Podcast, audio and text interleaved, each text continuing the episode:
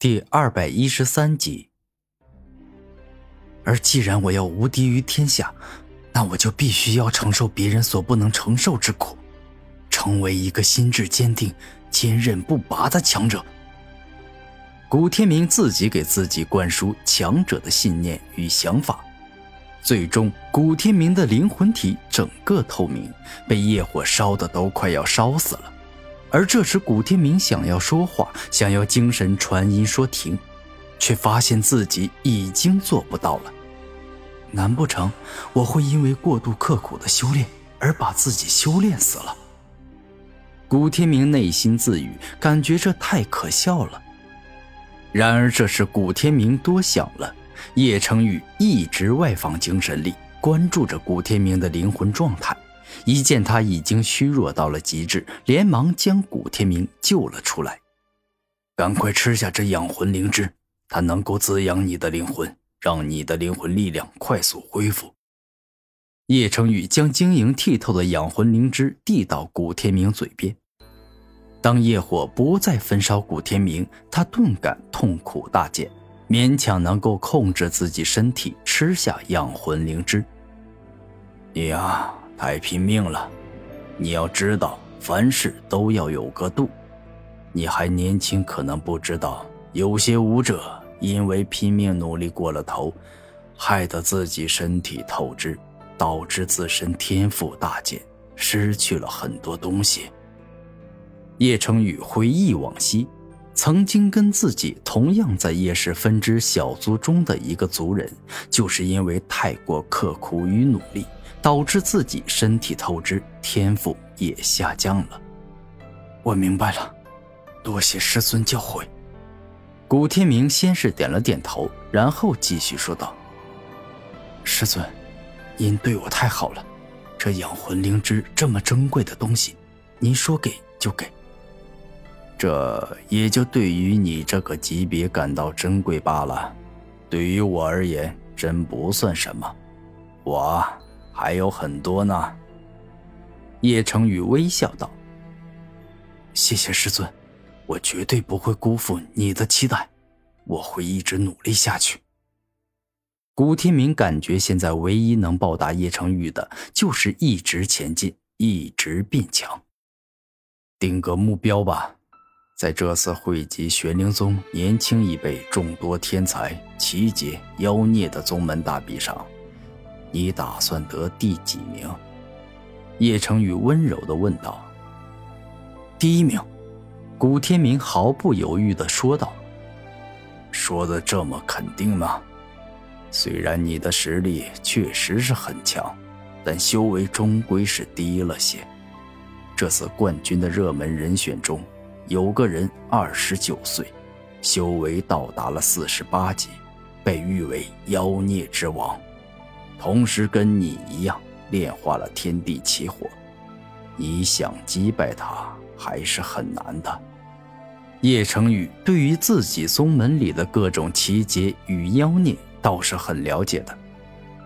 师尊，我这个人是这样的，我说要得第一，其实是给自己定一个高目标。我不能够保证自己一定会得第一，但我会为了这个目标竭尽全力的努力。哪怕最终没有得到第一，但我相信竭尽全力的我，成绩也不会差。古天明露出笑容，男子汉大丈夫，生在这个人世间就应该有远大的志向与目标。如果一味的给自己定小目标，那么终其一生也难有大成就。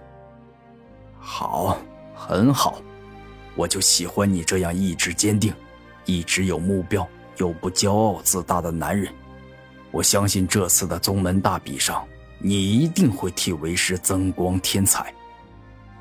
叶成宇感到很欣慰，定不辜负师尊的期望。古天明话语一毕，开始静心凝神的打坐，吸收养魂灵芝的力量，赶紧恢复自身的灵魂力量。拥有的资源多。并不意味着能够培养出强者，可我找到了古天明这样既肯拼命努力、天赋又超高的绝世之才，哪怕我给的修炼资源少，他也能飞快变强。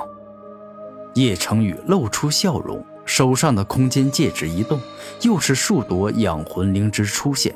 能够培养古天明这样的天之骄子，也算是他的荣幸。修行之路不进则退，一场拼命的修炼再次展开。古天明一天二十四小时，有整整十八个小时都在业火炉里修炼，而另外六个小时也不是在休息，而是在服用养魂灵芝，恢复自身的灵魂。一个月后，业火殿。猛然身处业火炉中的古天明一声怒吼，脑海里的灵魂体宛若一个绝世战神，释放出无比璀璨与耀眼的光芒。那种光芒竟是短暂压制住了业火的威能，将其逼退了出去。而今他灵魂能够这么强，除了这一个月来一直坚持不懈的苦修外，叶成宇坚持不断提供的养魂灵芝也极其重要。